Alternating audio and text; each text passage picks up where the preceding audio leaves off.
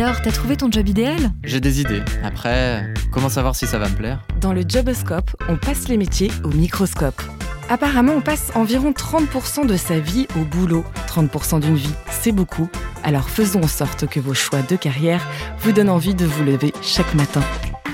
C'est un métier aussi qu'on fait avec passion. On a envie vraiment d'apporter quelque chose à l'entreprise dans laquelle on travaille et surtout aux personnes euh, à qui on, donne des formations et on organise ces, ces formations-là. Concrètement, le cœur de notre métier, c'est de s'assurer que les gens se sentent bien dans l'entreprise et contribuent à une performance collective tout en, en quelque part en participant à leur bien-être individuel.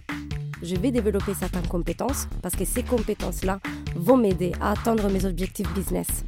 C'est un métier qui rend heureux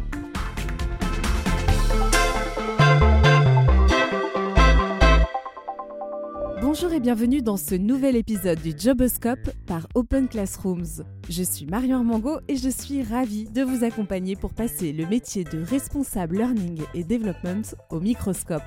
Le monde de l'entreprise évolue à toute vitesse depuis quelques années, entre la révolution numérique qui bouscule les métiers, l'avènement du télétravail, l'ère des indépendants ou encore les slashers, les professionnels aux multiples casquettes, il y a de quoi donner le tournis aux représentants des RH, mais aussi aux actifs. Pour rester attractive et anticiper l'évolution des métiers en fonction des besoins, les entreprises font appel aux responsables learning et development.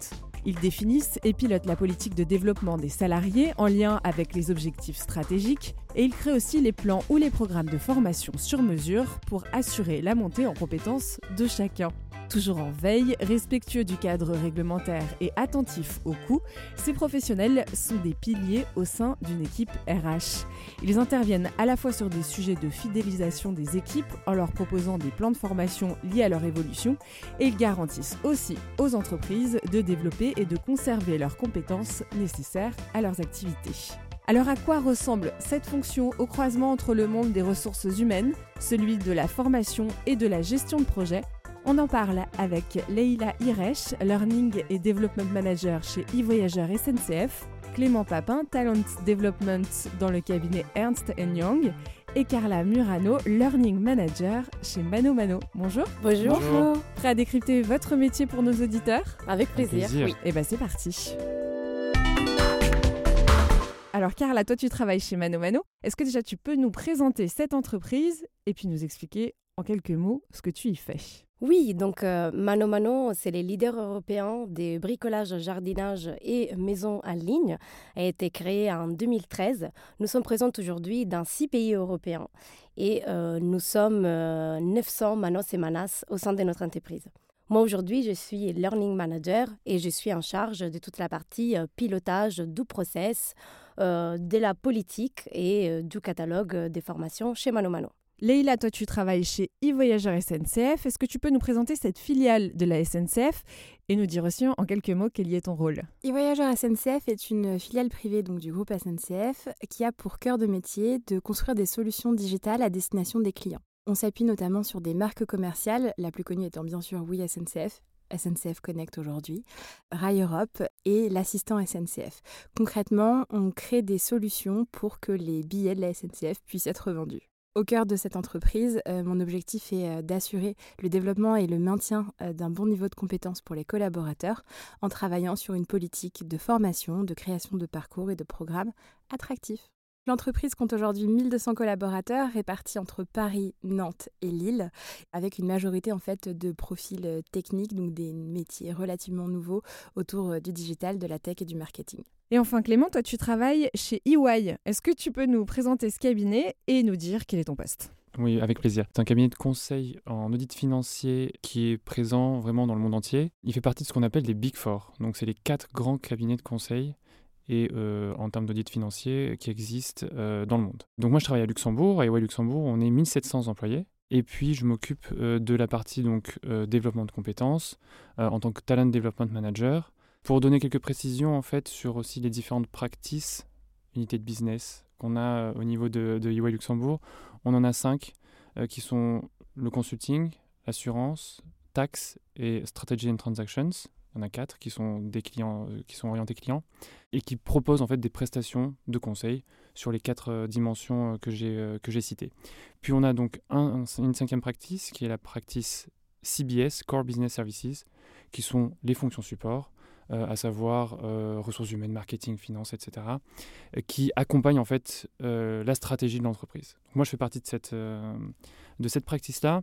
J'occupe le poste donc de Talent Development Manager et je m'occupe bien sûr de développement des compétences de nos collaborateurs en proposant des formations, que ce soit techniques ou ce qu'on appelle comportemental, soft skills, et je pense qu'on aura l'occasion d'en reparler. Avant toute chose, je vous propose qu'on situe votre métier dans le paysage des métiers RH. On a même euh, pu constater dès la présentation que vous n'avez pas les mêmes appellations, qu'il y a plein de branches et de spécificités. Qui est-ce qui s'y colle? À EY, et je pense que globalement dans chaque entreprise qu'on a, on a quatre grands pôles euh, ressources humaines. Donc on a la partie recrutement qui vraiment est là pour attirer les talents et les recruter, bien sûr. On a une partie euh, Benefits and Compensation qui s'occupe vraiment de tout ce qui est euh, de la paye, euh, des avantages en nature pour, pour les employés. Je grossis les traits. Hein. Il y a la partie HR Business Partner qui est ce qu'on a tendance à, qualifier de plus généraliste et peut-être un peu plus de RH de proximité en, en français, qui s'occupe là vraiment de la relation avec le business comment mieux accompagner le business euh, sur euh, l'aspect RH. Euh, Et puis on a la partie learning qui est ou développement des compétences maintenant de plus en plus on le voit qui est vraiment là pour permettre donc l'accompagnement et au développement des compétences des collaborateurs et bien sûr on a une stratégie globale RH et tous les pôles sont reliés et vont dans la même direction afin de contribuer donc à cette, à cette stratégie moi, je dirais qu'en fait, chez Mano Mano, c'est organisé un peu différemment parce qu'en fait, nous, nous avons au sein des ressources humaines deux pôles qui sont les pôles HR et les pôles culture et responsabilité. Et aujourd'hui, le département Learning and Development, il fait partie du pôle culture et responsabilité. Donc, c'est un pôle en fait qui, euh, où on va retrouver tous des métiers qui sont assez transversales et qui sont au service euh, du département HR. Et donc, c'est pour ça qu'à son intérieur, on va retrouver donc tout, euh, euh, toute la partie learning développement des compétences, développement et animation des certaines communautés. Donc, c'est un peu différent que dans des autres boîtes, mais chez nous, c'est vraiment pour donner cette vision des transversalités de ces métiers au service des autres. Avant toute chose, est-ce qu'on peut définir ce que c'est qu'un programme, ces fameux programmes que vous mettez en place? Qu'est-ce que c'est et comment est-ce que vous vous y prenez pour comprendre quels sont les besoins et créer ces programmes? Leïla alors la première question à se poser en fait, c'est quel est le besoin opérationnel? À quoi on a besoin de répondre? Est-ce qu'on a besoin de répondre à un développement de compétences pour accompagner un projet stratégique? Est-ce qu'on a besoin de transformer complètement les compétences euh, d'une population spécifique de métier? Euh, Donc cette euh, première phase qui est vraiment en fait la phase d'étude projet et de définition du besoin, on l'a fait en général en transverse avec une partie des managers qui vont être concernés, donc une partie des managers de la population, des opérationnels dont le métier va être amené à se transformer ou à évoluer. Et une fois qu'on a défini quel est le besoin opérationnel, le cœur de l'activité du Learning and Development Manager, c'est de traduire ce besoin opérationnel en programme de formation. Et un programme de formation, ça se construit avec des objectifs pédagogiques. C'est-à-dire que si je décide que euh, j'ai envie de publier un livre, c'est mon objectif opérationnel, eh bien, il va falloir que je maîtrise quelques compétences. Il va falloir que je maîtrise les règles de français, il va falloir que je connaisse un peu le monde de l'édition. Et donc tous ces domaines-là, qui sont en fait des compétences qu'on va devoir maîtriser, on les liste et une fois qu'on les a listés, on a donc une ébauche de programme de formation et il va rester donc la dernière étape qui va être de définir les modalités. Les modalités, c'est une logique un peu budgétaire quelque part et de bon sens qui est de se dire qu'en fonction de la population, du nombre de personnes concernées, on va soit construire une formation entièrement en interne, construire un programme en blended learning, donc avec un mix de présentiel et de digital, ou alors aller acheter quelque chose en externe. Et donc c'est toute cette chaîne-là, en fait, du recueil du besoin, qui doit vraiment être fait de manière très transversale et, en lien avec le terrain, parce que tout programme, pour être efficace, doit être lié à un, besoin opérationnel. Tout ce process de on prend un besoin, on transforme en objectif euh, de formation, en objectif pédagogique, on choisit les modalités et ensuite il y a bien sûr tout le déroulé, la mise en œuvre avec euh, toujours en tête cet objectif qualité puisque euh, le succès en fait du programme de formation va être mesuré à l'atteinte de l'objectif opérationnel et à la satisfaction des collaborateurs. Très clair. Et comment est-ce que vous financez tout ce process et les formations que vous allez proposer soit, si j'ai bien compris, en vous appuyant sur des compétences internes qui vont devenir un peu formateurs, que vous allez, je suppose, un peu accompagner pour qu'ils puissent faire un transfert de compétences un petit peu euh, vers d'autres personnes, d'autres services, ou aller choisir quelqu'un d'extérieur pour une formation. Comment est-ce que vous financez tout ça? Vous avez un budget à vous pour tous ces programmes? Oui, totalement. En fait, euh, chez Mano Mano, on, ben, en fait, on fait notre préparation des budgets d'habitude en fin de l'année pour euh, prévoir un budget spécifique pour l'année d'après, pour pouvoir réaliser euh, donc soit les développements des compétences qu'on va déterminer à l'avance, soit pour pouvoir bien évidemment ben, financer des projets comme Leila disait tout à l'heure. Après, les choix effectivement entre l'animer en interne ou l'animer en externe, c'est aussi les types d'impact qu'on veut à l'interne euh, de, de, notre, de notre société. Par exemple, nous, chez Mano, l'année dernière, on a décidé justement de, faire, de développer un programme animé en interne pour qu'on puisse avoir plus d'impact qui est reçu par les salariés. Parce que en fait, on sait toujours que dans l'apprentissage, si c'est un père, quelqu'un qu'on connaît, quelqu'un qui travaille dans notre entreprise, ça a beaucoup plus d'impact. Ah oui, ça c'est une règle, euh, on Le modèle l'apprend. 70-20-10. Absolument. 70-20-10, expliquez-moi.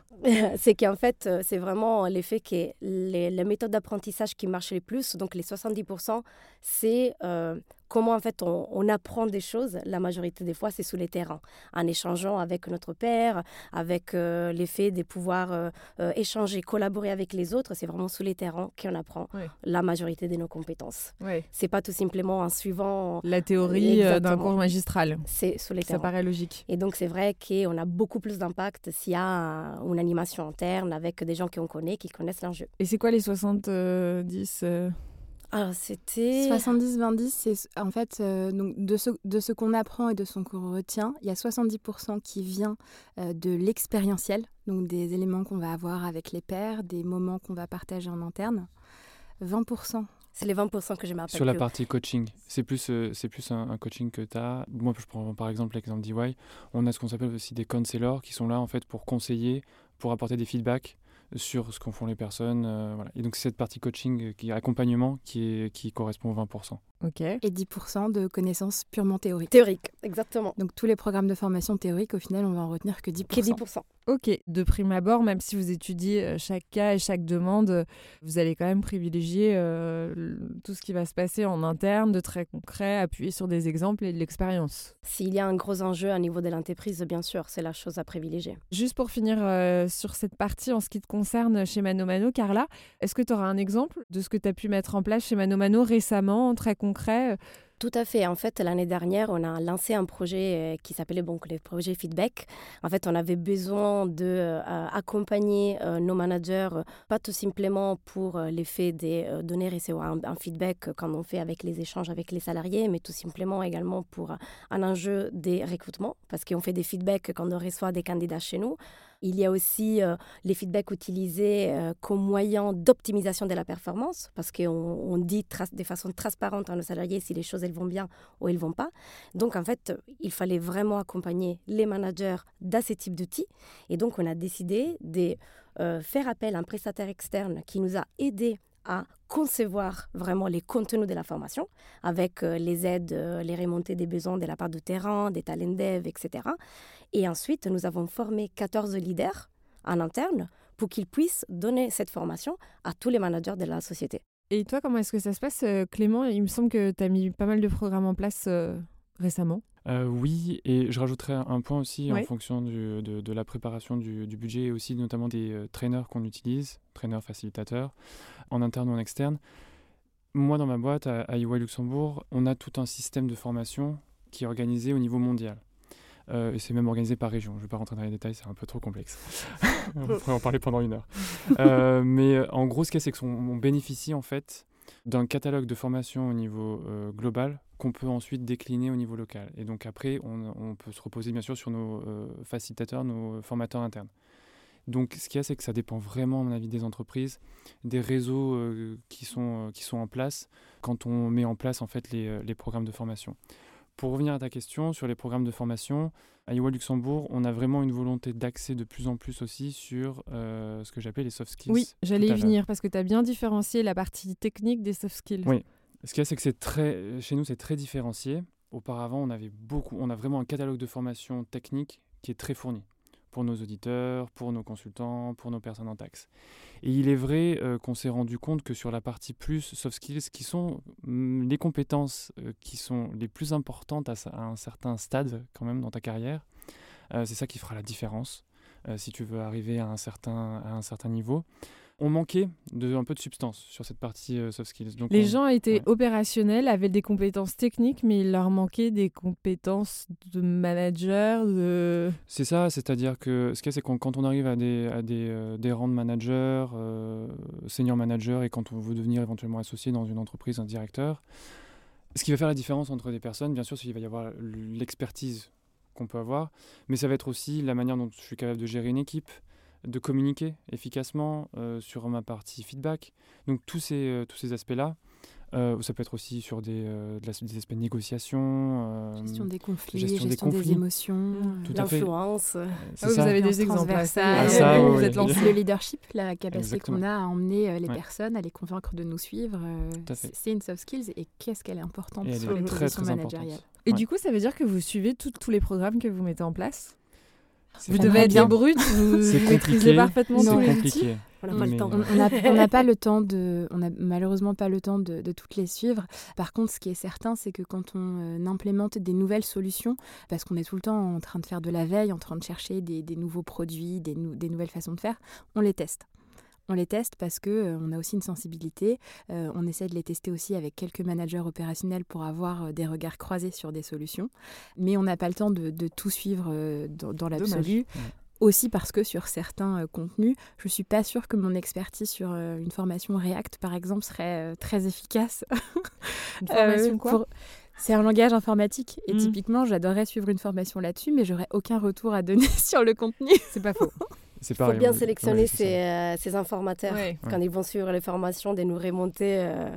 Et sur des aspects plus soft skills, on a la possibilité de plus participer, parce que, mm. mais sur une formation plus technique, oui, c'est compliqué. Moi, par exemple, tu vois, j'ai mis en place un, un nouveau programme euh, qui s'appelle un Career Booster Programme. Donc, c'est pour mieux accompagner quatre populations qu'on a Senior 3, Manager 1, Manager 2, Manager 3, dans leur rôle de manager. parce qu'on sentait qu'il y avait un, quelque chose à creuser là, mm. derrière. Donc on a mis en place un, programme euh, pour chacun de ces rangs. Donc c'est 15 heures de formation tout au long de l'année euh, sous forme de workshop avec des euh, prestataires externes. donc moi j'ai participé, je participe actuellement en fait même. Ça me permet de voir aussi ce qui est fait. Je le fais aussi parce que ça me sert. Bah soyons honnêtes. Hein. bah oui, pourquoi parce qu'on gère aussi une équipe, je gère aussi une équipe, donc ce qu'il y a, c'est que j'en ai besoin aussi de ce genre de, de, formation. Et ça permet de tester aussi les, les, prestataires qu'on utilise, surtout que c'est la première année qu'on le met en place.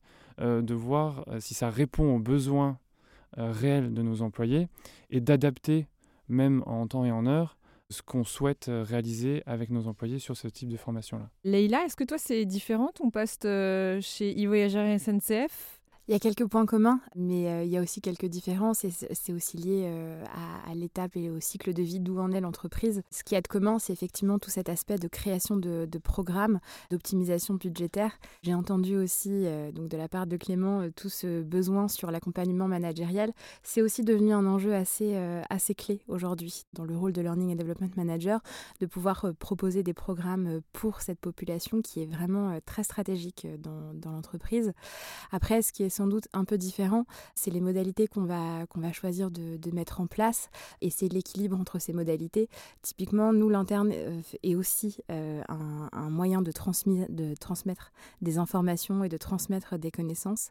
C'est pour autant un moyen qu'on n'a pas beaucoup exploité parce qu'on a mis du temps en fait à y venir et euh, on sait que c'est un enjeu de, réussir à le généraliser encore plus euh, que, que, ça l'a été ces dernières, ces dernières années. Ah oui, c'est toi qui nous as sorti la règle magique et pourtant euh, c'est chez toi que ça se passe le moins en interne.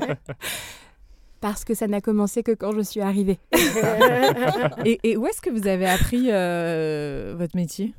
Vous avez quel parcours les uns les autres? Eh ben moi, en fait, euh, je suis arrivée un peu par hasard sur ces métiers. Peut-être euh, chez vous, c'est pareil. Euh, moi, j'ai commencé mes études dans les droits. Donc, j'étais avocate, ensuite juriste d'entreprise. Et c'est quand je suis arrivée chez Mano Mano que j'ai commencé à travailler dans les ressources humaines, plutôt sur toute la partie vraiment administration du personnel. Ben, à l'époque, on n'était pas beaucoup quand je suis arrivée, donc on était un peu des couteaux suisses. Et après, en fait, on a eu les besoin de créer toute la politique et la stratégie des formations. Il n'y avait personne et moi, j'avais déjà fait de la gestion de projet, ça m'est passionné et donc, euh, Ils m'ont proposé les postes et depuis 13 ans, ben, aujourd'hui, euh, je travaille là-dedans. Et les autres, vous avez une formation spécifique? Pas du tout. Je me présente toujours comme étant une RH par accident. J'ai commencé en fait en faisant de la communication, donc euh, rien à voir du tout. Je travaillais sur euh, le fait de transmettre des messages sur les réseaux sociaux et à travers de l'écriture web pour différentes entreprises. Et en fait, j'ai travaillé ensuite à la création de contenu de formation sur les métiers de la communication et autres. J'ai rejoint un centre de formation d'abord sur un rôle de développement commercial et communication. Au bout de quelques mois, en fait, j'ai fait une bascule pour construire des programmes, pour répondre à des appels d'offres et gérer du multiprojet. Après avoir géré euh, beaucoup de projets, donc mes clients en fait étaient des responsables euh, à l'époque des responsables formation ou euh, des RRH ou des DRH. Et en fait, après cette, ce passage-là multiprojet, j'ai rejoint du coup une entreprise pour cette fois-ci vraiment avoir le scope et le panorama complet sur la stratégie euh, de développement des compétences. Clément, toi, c'est différent. Tu as attaqué direct ta vie professionnelle avec ce métier. Exactement. J'ai pas fait une formation dédiée forcément euh, à tout ce qui est métier en, ressources humaines, puisque je fais une école de commerce. Donc là, on a toutes les portes qui sont un petit peu ouvertes. On peut faire un peu ce qu'on veut. Euh, mais il est vrai que moi, j'ai commencé des stagiaires sur un poste de, de stagiaire en learning and development. Puis j'ai continué dans ce, dans ce domaine-là. Alors j'ai fait aussi un petit peu de benefits and compensation. J'ai fait du conseil. J'ai fait euh, les deux. C'est-à-dire que j'ai fait à la fois pour euh, une population en interne, le métier que j'exerce actuellement. Et puis, euh, pendant deux ans, j'ai travaillé en tant que consultant, en fait, pour des entreprises, où je leur proposais des programmes de formation. Mais je suis resté, on va dire, dans le microcosme un peu du, learning. C'est une parenthèse, mais pourquoi est-ce que c'est en anglais, le titre de votre métier? C'est un, métier qui s'est développé ailleurs avant crois que ça répond à une volonté de dépoussiérer les intitulés euh, très franco-français de l'anciennement du coup responsable formation. Un responsable formation, c'était une personne euh, qu'on envisage comme quelqu'un qui euh, passe des bons de commande pour acheter des formations en externe. Ça existe toujours. Ça existe mmh. toujours, mais la réalité du Learning and Development Manager est beaucoup plus large puisqu'en fait tout l'aspect développement permet de prendre en charge des sujets plus vastes autour d'un accompagnement plus sur le long terme. Donc il y a bien sûr la stratégie de l'achat dans le, dans le rôle du Learning and Development Manager, mais quelque part, la qualité et la compétence principale, c'est la gestion de projet. Donc, en anglais, parce que ça dépoussière et que ça donne du peps. Ça vous va bien à tous, vous êtes d'accord, quoi Oui, oui, ça me plaît. Ok. finalement. Attention, question, je, connais déjà la réponse, mais quand même, je, la pose et je veux de l'honnêteté. Vous diriez que votre poste est indispensable pour optimiser les performances des entreprises? Bien sûr. Oui, ah, bah oui, quelle question. Bien sûr que oui. Pourquoi justifier, enfin Sans aucune citation.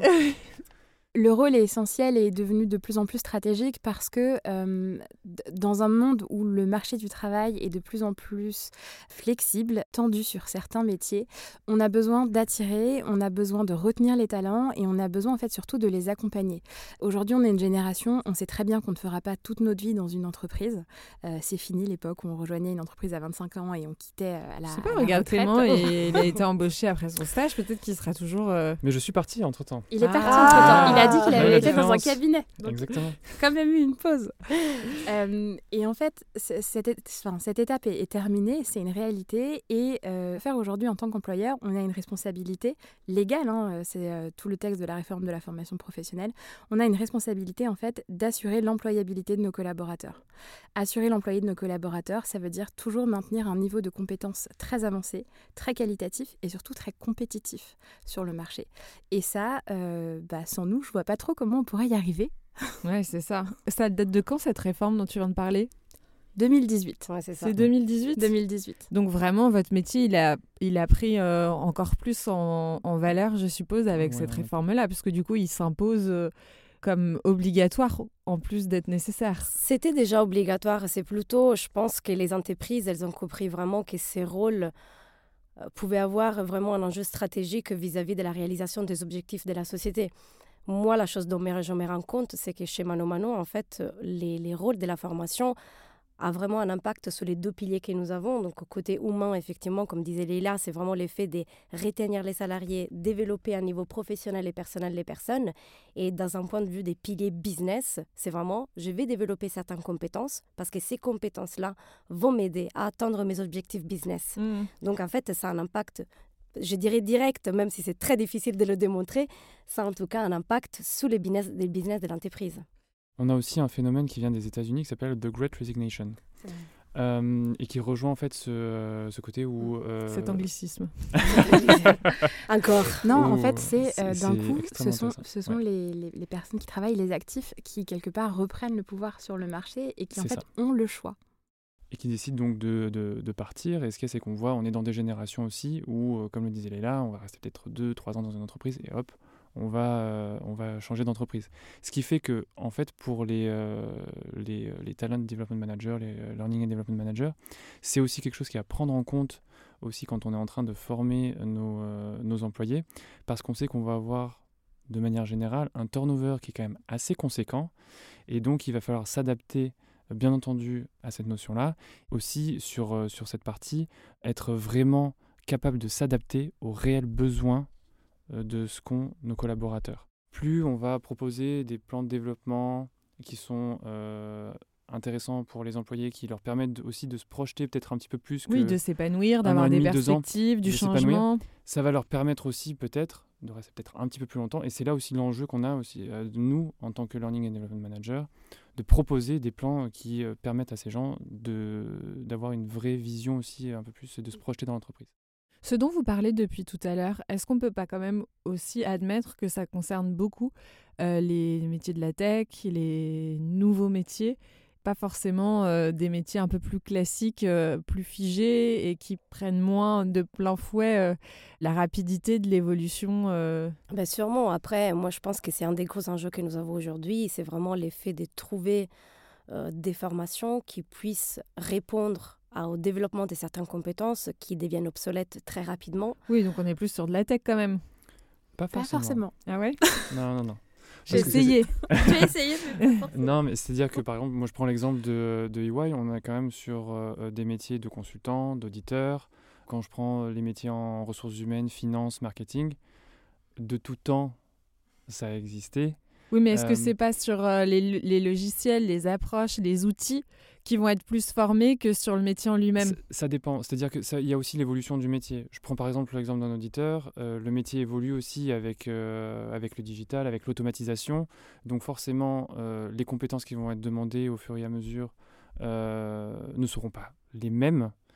Mais la base de la méthodologie audit va rester Mm. la même pratiquement.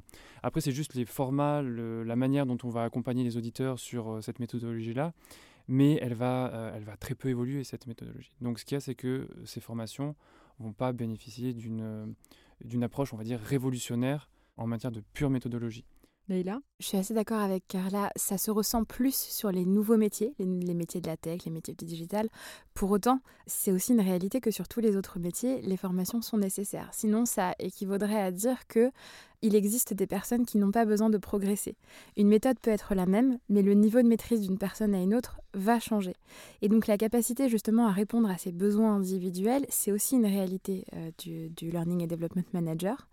Et puis à ça s'ajoute que le monde évolue trop pour que les métiers euh, ne changent pas, que ce soit des évolutions réglementaires, que ce soit des évolutions logicielles, que ce soit euh, une avancée de carrière parce qu'on va avoir une évolution vers un poste managérial, ça va quand même nécessiter un accompagnement.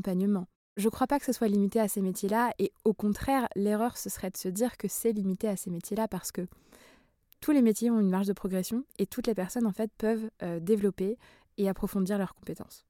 Est-ce qu'il y a des spécificités euh, en fonction de l'entreprise dans laquelle on exerce? Est-ce que vous pourriez faire votre métier dans n'importe quel type d'entreprise, dans n'importe quel domaine, ou est-ce qu'on peut se spécialiser pour être plus performant sur des domaines bien spécifiques? Moi, je pense que ça dépend déjà de la population, donc de l'environnement dans lequel on exerce ces métiers.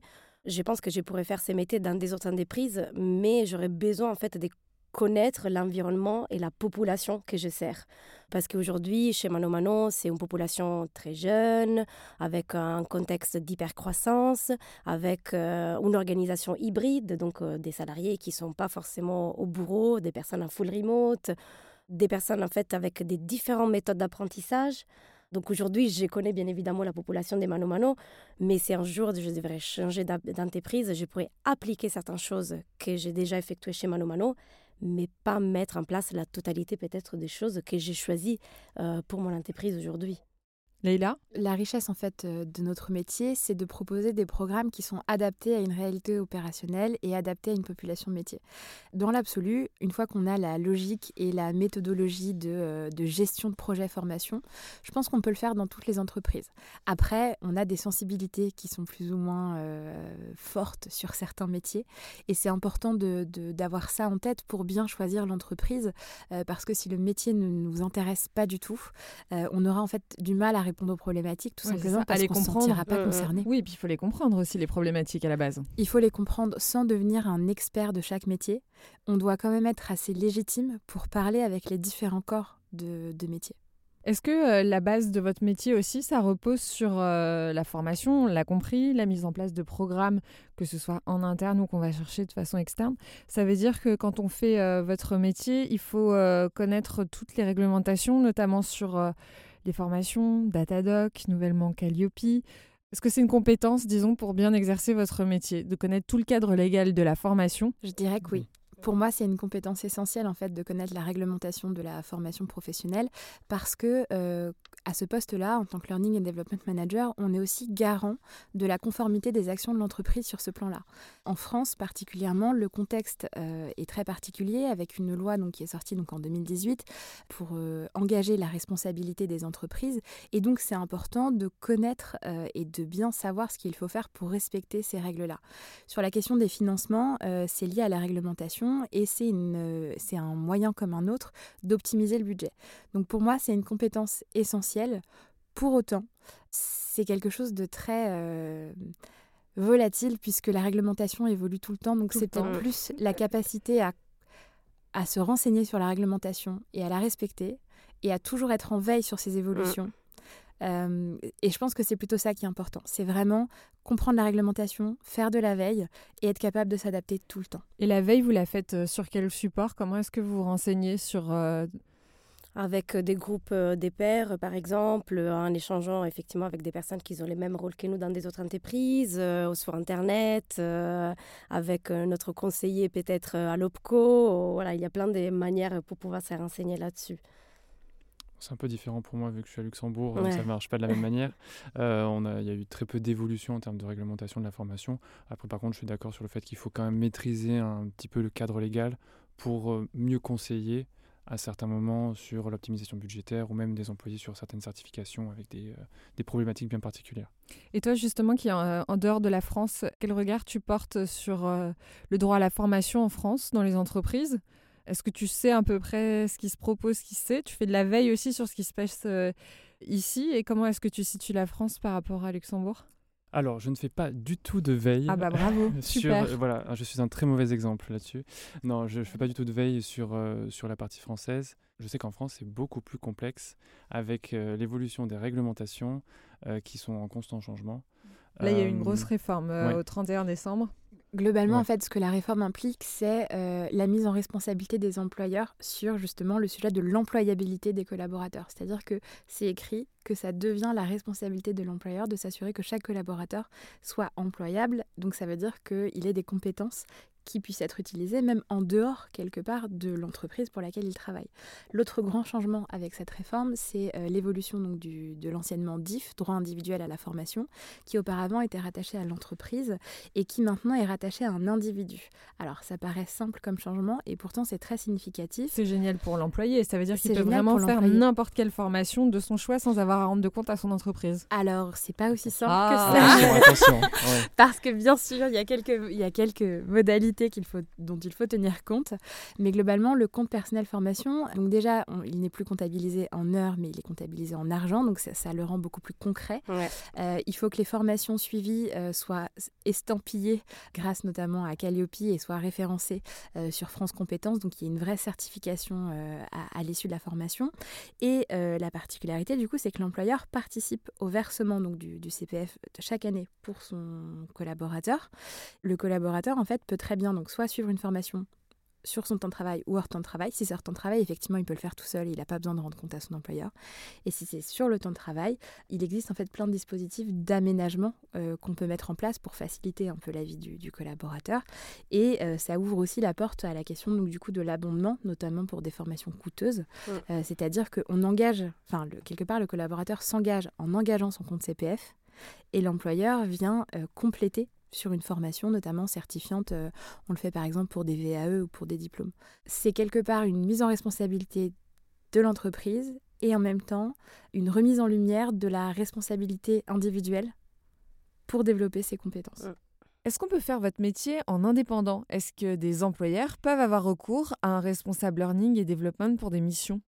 Ça existe effectivement. Il y a des sociétés externes qui sont des professionnels de la formation qui aident justement sur cette partie conseil, construction du process de la politique et également sur toute la partie opérationnelle et administrative de la formation. Donc effectivement, oui, c'est quelque chose qui ça existe. Mais c'est quoi la différence entre ça, si vous le faites en indépendant, et de l'audit? C'est la connaissance euh, ben, de l'environnement et de la population. C'est justement, euh, comme disait Leïla, c'est hyper important de personnaliser et d'adapter au maximum les contenus à nos populations pour avoir les plus gros hauts impacts. Parce que c'est ça, en fait, dont on parle. Nous, c'est nous qui mesure, en fait. C'est vraiment l'impact qu'a tout ça. Et donc, oh, ben, c'est sûr qu'on peut mieux euh, personnaliser et adapter les contenus aux besoins de, nos salariés. Clément? Le connaissance, La connaissance, bien sûr, mais aussi le coût, en fait euh, si, si, je la joue au budget. Euh, parce que bien sûr, à propos de budget, le nerf de la guerre, l'argent. l'argent. Avoir une personne en interne par rapport à un consultant, on va dire formateur, qui va venir euh, faire une prestation et nous conseiller sur, sur un déploiement d'un programme de formation, on va être sur un coût qui va être totalement différent. Mm, mm. En plus, bien sûr, de l'aspect connaissance et relationnel qui est extrêmement important et qu'il ne faut pas négliger. Il y a une relation de confiance en fait qui, qui se crée entre quelqu'un qui est en interne euh, bien entendu, euh, par rapport à l'ensemble de ses collaborateurs. Et on, connaît nos collaborateurs, euh, bien sûr, quand on est 1700, on ne connaît pas tout le monde, mais on, a des, des, affinités avec certaines personnes, donc ça me permet de mieux maîtriser certains métiers. Donc il y a vraiment ces deux, ces, deux, trois aspects qui sont extrêmement importants selon moi. effectivement, sur cet aspect-là, qui est vraiment la capacité à construire un réseau interne, un mm. réseau interne de relais, de personnes qui vont nous aider à capter les besoins, à capter les signaux faibles, à capter des évolutions. Et cette capacité à créer un réseau interne, elle nécessite quand même d'avoir un aspect social. Dans, oui, c'est ça, dans les fait du profilage aussi, un peu. Euh. Effectivement. Et, euh, et, en externe, le risque, c'est quand même de se dire que la personne, elle, est, euh, elle, est, elle travaille sur une prestation globale et elle va peut-être moins prendre le temps d'aller tisser son réseau interne, de le travailler régulièrement, d'aller prendre un café avec un tel manager ou un autre. Et ça, pourtant, c'est clé aujourd'hui dans, dans, le rôle parce qu'on en a besoin, en fait, pour, euh, pour vraiment capter ces signaux et, euh, et, puis pour fidéliser aussi, qui est une des grandes missions que vous avez, garder les talents en interne. C'est beaucoup plus facile quand même de le faire en tissant des vraies relations humaines avec, euh, au sein de l'entreprise que d'avoir un quelqu'un d'extérieur qui vient très ponctuellement. Ça nous aide à identifier des learning ambassadors qui peuvent justement nous aider à euh, vraiment faire, euh, on va dire, une œuvre de marketing vis-à-vis de notre travail, du catalogue, des formations qu'on propose, euh, l'effet justement qu'ils peuvent nous aider à animer certaines choses en interne. Ça nous permet justement de voir qui a une sensibilité vis-à-vis de la pédagogie et justement de la formation en général, parce qu'il y en a, il y en a quand même beaucoup dans l'entreprise, moi je, dis, je, m'en rends compte. Et donc ça nous permet de les identifier et ben, de les faire participer justement à l'effet de collaborer en fait à la possibilité d'écrire créer euh, vraiment une organisation apprenante, on va dire, où en fait les learning, c'est promu, supporté euh, et tout ça. On voit que vous parlez tous les trois avec beaucoup de passion de votre métier et surtout justement de cet aspect humain où on découvre qui sont réellement les gens et on s'intéresse sincèrement à eux. J'allais justement venir aux, avantages de ce métier et aux qualités qu'il faut absolument avoir pour quelqu'un qui nous écouterait et qui peut-être aura envie de rejoindre cette grande aventure. Quelles qualités sont indispensables pour pouvoir exercer correctement votre métier? Leïla? Celle que je mettrais en première volontairement, ce serait la créativité. C'est un métier qui demande de composer, de designer, de créer, de co-construire et ça nécessite quand même d'avoir beaucoup de créativité. Le deuxième point que je mettrais sans aucune hésitation, euh, c'est l'empathie. Le facteur humain est très important parce que concrètement, le cœur de notre métier, c'est de s'assurer que les gens se sentent bien dans l'entreprise et contribuent à une performance collective tout en, quelque part en participant à leur bien-être individuel. Donc si on n'est pas du tout intéressé par les gens, qu'on ne croit pas deux secondes dans ce qu'on fait, euh, ça risque d'être compliqué pour tout le monde. Mmh. Et la troisième compétence pour moi qui est clé, c'est une compétence transversale et elle se retrouve dans beaucoup de métiers, mais ici elle a vraiment toute son importance, c'est la gestion de projet. On est un chef d'orchestre, on passe notre temps à construire des budgets, construire des programmes, gérer des coûts, qualité, délai, parler avec tout le monde.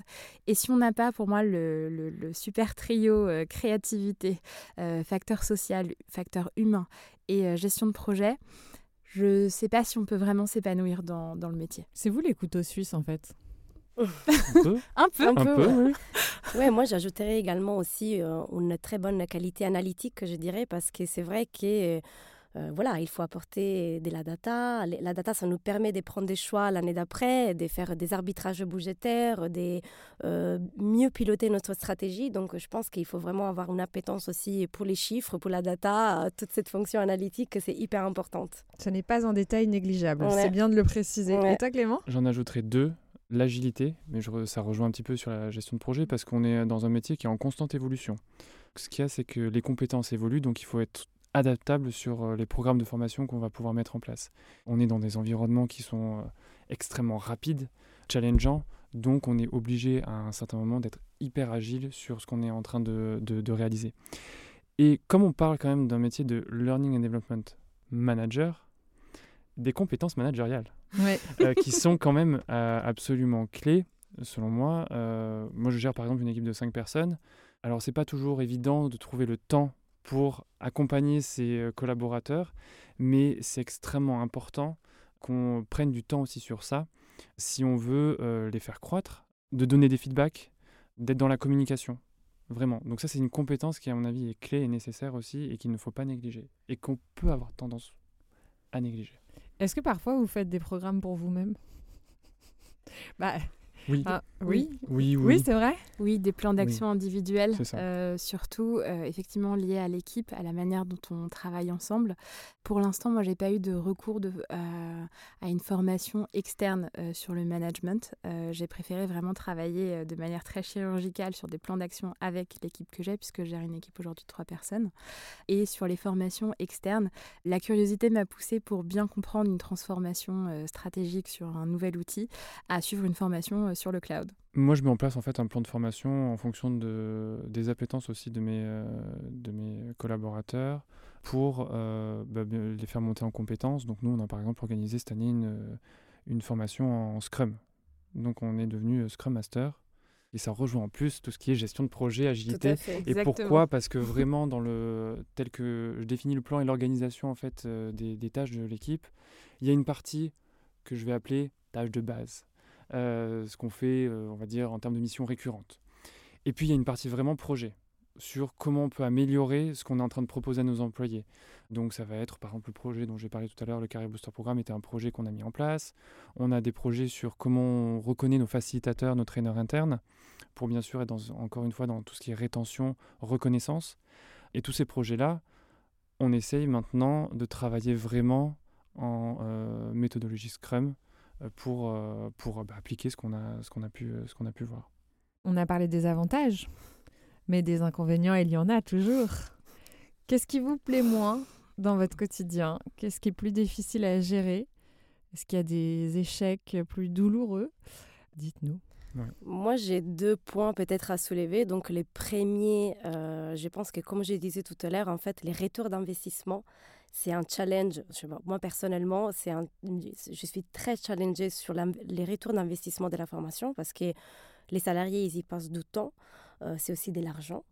Et il faut essayer donc de démontrer justement... De traduire ce qui est hyper dur. Exactement. Donc vraiment de trouver ces liens directs entre cet investissement et ben, l'attente d'objectifs, euh, des promotions, plus des business, etc. Donc ça, c'est vraiment, je dirais, la chimère de notre métier. C'est vrai que c'est très difficilement quantifiable. Très, très difficile. Et, vous devez rendre compte, puisque finalement, la formation coûte cher. Totalement. Et que du coup, il n'est pas, question, il n'est pas question de dépenser sans avoir un retour sur investissement. Donc je dirais que ça, c'est les premiers, euh, c'est la les premiers. Et les deuxièmes, je dirais que c'est alors, je dirais la responsabilisation des salariés dans un point de vue des participations, absentéisme.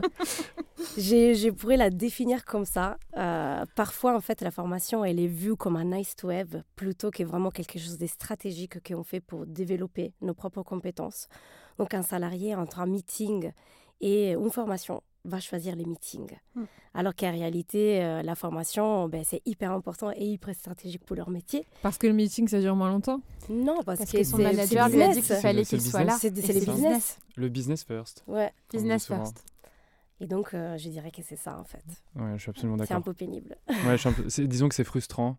En, surtout quand on investit du temps, quand on met en place des nouveaux projets de formation et qu'on a une participation qui est faible par rapport à ce qu'on pourrait espérer, que les gens n'en prennent pas conscience, euh, surtout que c'est pour leur développement personnel euh, aussi à certains moments. Euh, donc, c'est-à-dire que qu'ils soient dans, cette entreprise-là actuellement ou dans une autre, ça leur sert.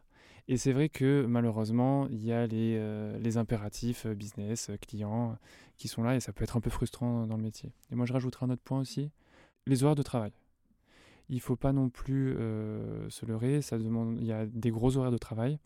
Donc c'est-à-dire que si euh, on n'a euh, pas forcément envie de passer, euh, si on a envie de faire du 9h-17h, c'est pas le bon métier. C'est pas le bon ah métier. non, c'est-à-dire que parce que ce qu'il y a, c'est que c'est un métier aussi qu'on fait. je pense que tous les trois, ça se ressent avec passion. Oui.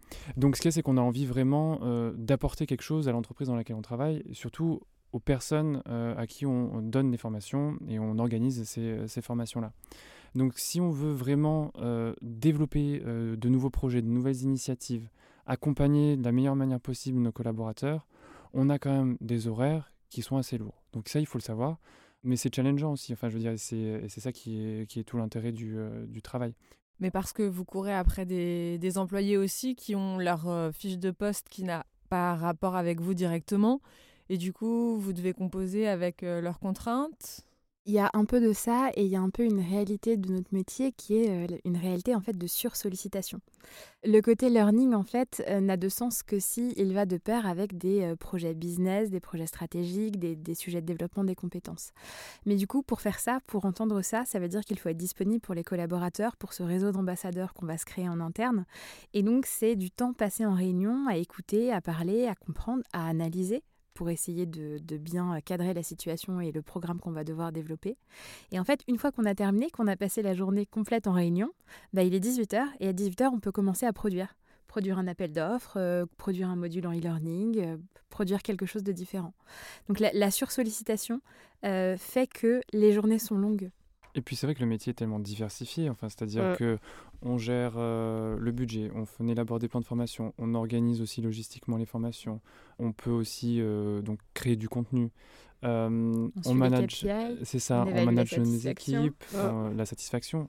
Donc il y a tellement de, de, tâches, on va dire, de missions récurrentes qui fait qu'à un certain moment, et comme on est souvent en réunion, à un certain moment, forcément, on a des horaires qui sont, qui sont à un certain moment contraignants vous êtes quand même organisé. Hein. Vous n'avez pas relevé ce point-là, mais je peux vous assurer que d'un point de vue très extérieur, il faut quand même être euh, un petit peu carré. Ça, c'est vrai. Une question qui me vient, euh, notamment pour la création des programmes en interne, euh, ce que vous faites, même d'aller chercher les compétences pour arriver à des objectifs. Est-ce qu'on peut le comparer au métier d'ingénieur pédagogique? Est-ce qu'il faut les qualités d'un ingénieur pédagogique pour un peu créer les supports, les retours, euh, mesurer l'impact aussi, c'est ce dont on vient de parler Je pense qu'il faut avoir une connaissance des règles. Euh, donc euh, on sait comment on peut formuler des objectifs pédagogiques, on sait que dans l'animation, il y a une chose qui marche mieux qu'une autre. en fait, on est capable de suivre en formation et de se dire si les gens vont décrocher ou pas. Après, bien évidemment, quand on est ingénieur pédagogique, on est aussi spécialiste dans certains sujets, etc. Mais c'est vrai qu'on on peut comprendre certaines choses qui concernent l'ingénierie pédagogique. on est un super chef de projet, on doit comprendre et maîtriser les bases de l'ingénierie pédagogique, mais quelque part, ce qui est plus important encore, c'est qu'on doit faire des experts métiers des ingénieurs pédagogiques. En fait, on doit accompagner des experts en interne pour que eux composent un contenu et soient en capacité de le délivrer. Donc quelque part, on doit comprendre ses compétences pour être sûr de bien les transmettre à celui qui va jouer le rôle de l'ingénieur pédagogique sans même le savoir, le formateur interne. Et moi, je vais encore plus loin. On peut même jouer ce rôle d'ingénieur pédagogique parce que euh, je pense que je Parfois, sais pas pour vous faites vous-même les, Exactement. Parfois, les ateliers, on, les on formations. anime des ateliers, des formations euh, de temps en temps pour nos employés. Et donc, forcément, on, on est obligé de maîtriser les bases de, de l'ingénierie pédagogique pour pouvoir délivrer ces formations-là. Et j'en profite pour vous inviter à découvrir le métier d'ingénieur pédagogique à travers euh, l'épisode euh, du Joboscope qui lui est consacré, qui est en ligne déjà sur toutes les plateformes et qui est donc aussi une formation qui est proposée par Open Classrooms. Parlons de débouchés euh, maintenant, de marché. Est-ce que c'est un métier qui est très demandé dans toutes les entreprises, à Paris, en Provence et même ailleurs, Clément? Et surtout, combien est-ce qu'on gagne? Combien est-ce qu'on peut espérer au démarrage? Quelles sont les évolutions? À vous. Alors, donc moi, je dirais que dans les sociétés euh, comme Mano Mano, donc euh, une scale-up parisienne, etc., c'est un métier qui aujourd'hui est très demandé. Parce qu'on a des scale-up qui sont dans les mêmes niveaux que Mano Mano, à niveau des nombres des salariés, d'hypercroissance, etc. Donc c'est vrai qu'aujourd'hui, toutes les licornes françaises euh, cherchent en fait à construire leur politique et leur process de formation. Donc c'est un métier qui est assez demandé dans des entreprises qui nous rassemblent. Après, dans un point de vue d'évolution, ça dépend toujours de la taille de l'entreprise, de comment en fait ces métiers vont évoluer, dans le sens où, bien évidemment, euh, aujourd'hui, euh, chez Mano Mano, ça serait possible en fait d'évoluer dans un rôle assez transversal, donc peut-être spécifier les rôles des learning managers une communauté, par exemple, comme ça peut être le leadership et le management. Ou après, dans les futurs, bien évidemment, recouvrir des postes un peu plus expérimentés, comme devenir Head of Learning and Development, par exemple. Donc, en fait, les, les- les- euh, quand on travaille dans un scale-up où il y a beaucoup, peu des choses qui ont été faites, ben, les possibilités d'évolution elles sont beaucoup, beaucoup plus larges. Après, à niveau salarial, moi, j'ai dit que c'est un poste, étant donné que ça démarre avec beaucoup de mises en place, beaucoup de euh, euh, déploiements également, du plan de formation, donc dans l'opérationnel. Ben, c'est un métier en fait qui peut toucher entre euh, les 45 et les 500 000 euros par an. Ça met tout le monde d'accord comme, euh, comme chiffre sur un début de carrière? Sur un début de carrière, ça va sans doute dépendre de la taille de l'entreprise. T'aurais dit Euh, combien, toi, Leïla? Moins, parce que sur, euh, sur un début de carrière, on va plutôt aller chercher des profils juniors sur de la mise en place très opérationnelle avant de les faire évoluer en interne sur, euh, sur, euh, sur de la stratégie learning. Donc, euh, sur un début de carrière, j'aurais plutôt dit qu'on serait entre 38 et 42 avant d'évoluer. Clément? Ouais, je suis d'accord en début de carrière. Après, si on prend vraiment le poste de Learning and Development Manager, euh, là, ça dépend tout à fait de la taille de l'entreprise et de l'expérience aussi qu'on a. C'est-à-dire que euh, quelqu'un qui est recruté avec 15 ans d'expérience euh, sur un poste de manager euh, versus quelqu'un qui est recruté avec 6 ans d'expérience, on va pas avoir le même type de salaire. Et au bout de 6 ans, on a une évolution déjà? On peut espérer gagner combien? C'est quoi les, les- les grandes étapes d'évolution de salaire? 38-42 sur un début de carrière. Ouais. Euh, 42-55 quand on est un profil euh, confirmé slash senior, donc on oscille entre, euh, entre 5 et euh, 8 ans d'expérience. Ce qu'on peut aller chercher par contre en au-delà, euh, ça va fortement dépendre de la taille de l'entreprise. Ça peut être des salaires à 60 dans des grandes organisations, euh, comme dans des plus petites entreprises où, euh, comme il y a beaucoup de construction et autres, euh, les salaires vont plafonner autour de 55. Ok. C'est très fluctuant en fait. Ouais. Est-ce qu'on peut avoir vos salaires à vous? Parce que vous me faites des grandes théories, mais combien vous gagnez après combien d'années d'expérience? Je n'ai pas le droit de communiquer là-dessus. Ah non Moi non plus. Ah non, vous n'allez pas me mettre des jokers, hein Ah non, Ça, non, moi j'ai j'ai une sur fourchette que je peux vous dire. Merci Carla de jouer le jeu. Je m'élance dans cette fourchette. Euh, non, en fait, c'est une fourchette entre, euh, les, euh, c'est entre 45 et euh, 52. Euh, et à bout de 4 ans de, de- Ça fait 4 ans toi que tu fais ce métier-là Trois j'imagine. ans et demi, ouais. Oui, 4 ans. Ok. Clément? Donc moi, je dirais entre 50 et 70. Au bout de Au bout de, euh, de 5-6 ans. Ok. Et Leïla? Je vais aussi partir sur une fourchette. Euh, donc aujourd'hui, moi, j'ai six ans d'expérience vraiment en tant que, que spécialiste euh, du coup de la mise en place de stratégie formation. Et aujourd'hui, euh, en fonction de la taille de l'entreprise, ça peut osciller entre 55 et 70 effectivement. Est-ce que vous avez euh, en tête euh, un projet d'évolution euh, professionnelle ou pour l'instant votre quotidien est tellement varié, changeant que vous vous ennuyez pas du tout et que vous avez envie de persévérer là-dedans ou est-ce que vous avez des perspectives à, court ou long terme différents? Moi, franchement, chez Malomano, étant donné qu'il y a encore beaucoup de choses à faire sur ces fronts de la formation, étant donné que l'a mis en place à fin année 2019, ben, j'ai encore plein de projets passionnants que je peux faire. Donc, euh, je ne vois pas forcément, en fait, euh, soit d'échanger d'entreprise, soit d'échanger des postes, parce que c'est maintenant qu'on commence à voir euh, de la data, de rentrer vraiment dans les stratégiques de ces rôles, parce qu'on a des années de recul, on a pu vraiment regarder qu'est-ce qu'on a fait dans les et qu'est-ce qu'on peut faire dans les futurs, comment on peut s'améliorer. Que voilà, c'est les moments justement de jouer et, et d'y foncer, quoi. Et puis d'avoir un petit peu le retour sur ce que, tout ce que tu as mis en place. Tout à fait Tout cet aspect où on vous demande de rendre des comptes tout le temps. Ça y est, enfin, vous avez un retour. Euh... Leïla? Ce qui était intéressant pour moi, c'était d'arriver dans une entreprise où il y avait énormément de build à faire euh, en, termes de stratégie formation, de mise en place de programmes structurants autour de la formation interne, autour de, l'accompagnement des managers et de sujets un peu clés autour de, l'accompagnement carrière. Ça reste quand même pour l'instant euh, un corps d'activité très spécialisé sur la mise en place de programmes. Et pour moi, l'évolution euh, à court ou moyen terme, ça va être la capacité d'aller chercher un périmètre plus large dans ce fameux développement, à aller toucher au sujet autour de la culture, autour de l'engagement des collaborateurs, à ouvrir un peu le périmètre pour le compléter pas seulement avec du learning, mais vraiment avec d'autres thématiques, et de préférence dans des entreprises un peu plus petites, parce que quand on arrive dans des entreprises qui ont déjà une certaine taille, tout est déjà très structuré, et c'est parfois un peu compliqué d'aller élargir un peu le champ des possibles et le champ des, périmètres sans heurter certaines sensibilités. Donc euh, l'évolution à court et moyen terme, c'est vraiment une ouverture en fait d'autres sujets autour du développement des talents, tout en ayant la formation euh, en cœur et, comme passion principale, mais en ayant vraiment ce côté euh, communication, engagement, culture interne en plus. Clément? C'est vrai que le, métier est tellement passionnant et divers et varié, c'est très difficile en fait de s'ennuyer. Et ce qu'il y a, c'est que moi, je suis revenu à EY donc il y a un an et demi. Je suis en train de mettre en place des nouveaux programmes j'ai envie de voir leur aboutissement. c'est ça. J'ai envie de, euh, de voir à quel point euh, ça va servir aux employés. J'ai également eu un nouveau rôle euh, très récemment de well-being officer, ce qui fait que j'ai aucun, aucun intérêt à partir maintenant et je, vois, je vais voir dans le, dans le futur en fait le développement de ces, de ces initiatives. Oui, Leïla Juste pour compléter, je pense qu'il y a un côté très cyclique en fait dans le rôle de mm. Learning et Development Manager parce que quand on le fait par passion, on le fait pour créer des choses. On le fait pour mettre en place des programmes, des systèmes, accompagner. Et forcément, on a envie de voir le côté retour sur investissement. et c'est jamais immédiat en fait. Et c'est jamais immédiat, ça prend du temps. Et euh, on a du coup besoin de respecter ce temps cyclique de on met quelque chose en place, on le laisse tourner, on voit ce que ça a donné, et puis on challenge, on le réadapte. On, fait de l'amélioration continue. Donc le métier. Vous n'allez jamais partir de vos entreprises en fait. Vous allez vouloir euh, tester tous les cycles pour voir euh, ce qui marche et ce qui ne marche pas. Est-ce qu'il y a des choses dont on n'a pas parlé qui vous sembleraient importantes? Moi, la chose que j'ai, dont je me rends compte, c'est qu'effectivement, on travaille quand même dans des entreprises, dans trois entreprises qui sont assez différentes l'une de l'autre.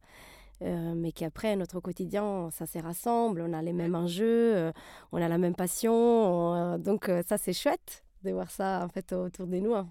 C'est un métier qui rend heureux. On a de l'impact sur les personnes, on a de l'impact sur une performance d'entreprise. On, crée, on fait plein de choses, c'est, ça rend très heureux. Et du coup, vous, vous m'inspirez une dernière question. Il n'est pas question d'exercer en indépendant. Non. Non. Non. non, Ça aucun intérêt. ça n'a pas la même saveur. Ça peut se faire, mais du coup, tout, le côté challenge social, humain, accompagnement n'est pas le même. Non, c'est pas Et puis le, le, réseau interne, on y perdrait trop. C'est déjà la fin de cet épisode du Joboscope consacré au métier de responsable learning et development. Merci à Leila Iresh, Clément Papin et Carla Murano d'avoir témoigné. Cela aidera sûrement nos auditeurs à prendre des décisions éclairées pour leur vie professionnelle. Et si ce podcast vous a donné envie de devenir responsable learning et development, sachez que cette formation diplômante à équivalent Bac plus 3-4 de niveau reconnu par l'État est disponible sur openclassrooms.com. Elle se fait en ligne en environ un an ou alors en deux ans si vous choisissez l'alternance, soit en apprentissage, soit en contrat de professionnalisation. Vous êtes accompagné de manière individuelle par un mentor qui exerce votre futur métier et vous êtes embauché ou remboursé. Si six après votre diplôme, vous n'avez pas trouvé d'emploi, Open Classrooms vous rembourse le montant de votre formation. Ce podcast vous a aidé à y voir plus clair dans vos choix de carrière. Laissez un commentaire 5 étoiles sur votre plateforme préférée. Cela aidera d'autres personnes à le trouver. On se donne rendez-vous très vite pour passer un nouveau job au microscope.